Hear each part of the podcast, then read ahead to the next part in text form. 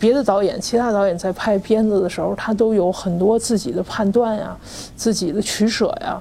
但是在通过判断和取舍之后，这人就变成了一个干净的人，一个呃充满了意义的人，一个浑身贴满了标签的人，一个有着丰功伟绩的人。然后同时他再煽情一下，这个人也有点感人的人，就是，但是他的人味儿没有了。什么是人味儿？就这个人也要两难，这个人也要沮丧，这个人也要抱头痛哭，这个人也有深夜痛哭的时候，也有午夜梦回睡不着觉的时候，这就是人味儿。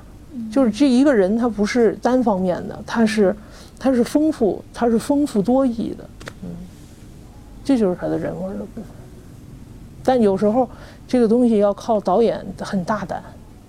我们的我们拍片子有时候会出现那种情况，就是一聊着聊着把对方聊哭了，这时候我们就不忍再聊下去了，就好像不愿意再追下去了，就是好像怕触碰到人家什么东西似的。没什么的，你放松就好了。那个人比你面对痛苦面对早，他早放下了，那我们自己还抱着，就是这么一个。前两天有一个点映场，有一个年轻的一个观众看完了以后说。说你这个片子里除了苦难的部分，还有好多幽默的部分。就看完了以后，我们都会哈哈大笑。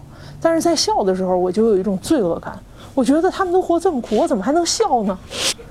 然后，那我就跟他说：“我说你，你其实可以放松一点，因为导演也不这么想，完了被拍摄对象也不这么想。你想太多了，你好像觉得人家苦，你就不应该笑，这就太理智了。这就你丧失了、克制了自己本能的很多东西。”所以这是都都这个东西人味儿是怎么丧失的？是被后天的教化不断的，今天这儿削一刀，明天那儿削一刀，你慢慢的你就变成了一个被打磨完了的一个一个一个成品，一个成品，那个人味儿就在这个过程当中消失殆尽了。